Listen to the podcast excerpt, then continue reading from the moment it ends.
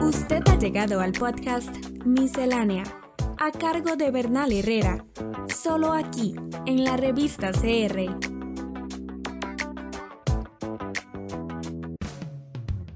Después de gobernar por dos periodos consecutivos y de consolidar un equipo en la Asamblea Legislativa, el PAC desaparecerá por cuatro años de la escena política del país. Tal y como se preveía, el país deberá esperar al 3 de abril para definir su próximo presidente. Otras incógnitas, en cambio, ya fueron despejadas. Los resultados del 6 de febrero dejaron ganadores y perdedores y un nuevo panorama político. Empecemos con los perdedores. El PAC fue barrido y si bien nadie le veía posibilidades presidenciales, no obtener ninguna diputación sí fue inesperado. Las causas del colapso darán mucho que analizar y el artículo de Otón Solís titulado El por qué es un primer insumo importante. La duda ahora es si el PAC volverá a ser o no un actor político de peso. Sigue Restauración Nacional. Empezó desplazando al partido de Justo Orozco como representante del electorado evangélico y en el 2018 llegó a 14 diputados con el tema del matrimonio igualitario. Ahora se hundió y no logró ninguna diputación Muchos dirán, gracias a Dios. Vienen luego los fragmentos del movimiento libertario, dividido en tres partidos, ninguno de los cuales obtuvo curules legislativas. Aplastados por causas diversas, es probable y deseable que este haya sido su entierro definitivo. Cierran la lista de derrotados diversos mini y cuasi partidos, desde los más o menos conocidos como el PIN y el PASE hasta los casi totalmente desconocidos. Dado que no representan a ningún sector, este barrido me parece muy saludable, en especial si colabora a una reducción de futuras candidaturas presidenciales. El empate lo obtuvo Fabricio Alvarado, liquidó a Restauración Nacional, se adueñó del nicho electoral religioso y asentó a Nueva República, pero quedó muy debajo de los resultados del 2018. Lo que tienen que buscar estas nuevas fracciones que se están generando, principalmente la del Progreso Social Democrático y en parte la de eh, Nueva República, el Partido Liberal Progresista, es precisamente mantenerse como un bloque y no empezar a, sufrir fisuras como pasó hace cuatro años, cuando no había ni siquiera empezado la, legislatura y ya el diputado Eric Rodríguez se ha declarado independiente, y lo que pasó con, con Restauración Nacional, que sufre la salida de nueve diputadas y diputados. Los ganadores. En primer lugar, el bipartidismo.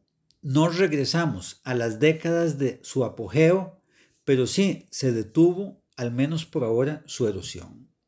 El PLN y aún más el PUSC aumentaron su representación legislativa, tanto así que, por primera vez en muchos años, sus fracciones sumadas les otorgan mayoría simple en la Asamblea Legislativa.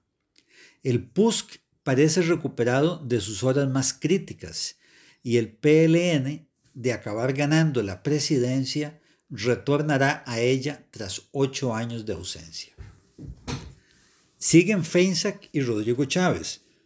Sus respectivos partidos, el liberal progresista y el progreso social democrático, fueron impulsados por sus líderes, pero mientras el primero parece aglutinado por un discurso neoliberal bien definido, el de Chávez no muestra nada parecido y una derrota de su candidato en la segunda vuelta podría fragmentar su bancada y al partido mismo.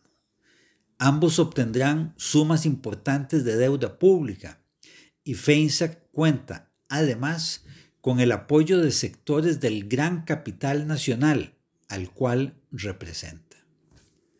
Uno de los principales ganadores fue el Frente Amplio, que de un diputado pasó a seis. Esto es altamente significativo, pues sucede en momentos en que los partidos y el electorado que se presenta a votar se han venido corriendo a la derecha. Hace ocho años el Frente Amplio tuvo otro súbito incremento en su fracción, pero en ese momento, al igual que sucedió cuatro años después con Restauración Nacional, lo inesperado del resultado implicó la llegada a la Asamblea Legislativa de personas que no se suponía lo lograrían, lo cual produjo una fracción legislativa desarticulada. Esta vez, en cambio, el partido está más y mejor preparado y es esperable un mejor accionar de su fracción. De ser así, y ese es mi deseo, esta elección podría marcar el inicio de la consolidación de una izquierda democrática, tan necesaria en un país cuyas políticas se han venido corriendo más y más a la derecha. La voz de la juventud. Ustedes son el presente de este país, que no se van a ninguna parte.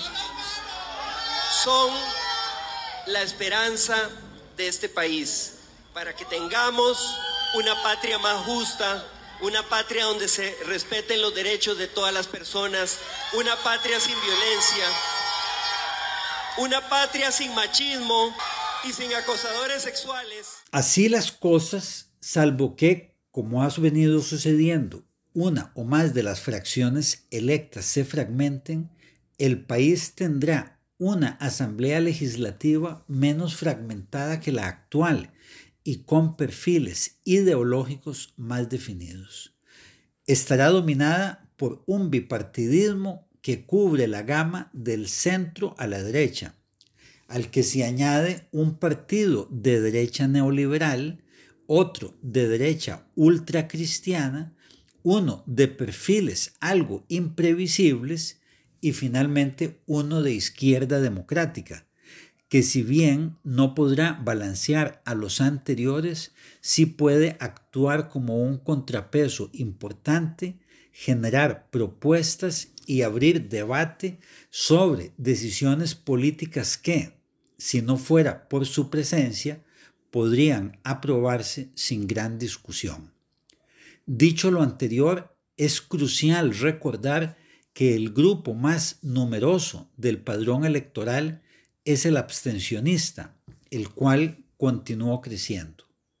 Un fenómeno cuyas posibles raíces van de la apatía, el individualismo y el desánimo al enojo y el rechazo frontal del sistema y cuyas consecuencias para un país como el nuestro son a mediano y largo plazo impredecibles. Estos primeros datos nos evidencian el mayor nivel de abstencionismo en la Segunda República. Es decir, desde el 49, Luis. Estamos en las plataformas de Spotify, Apple Podcast, Google y Anchor como la revista. La revista.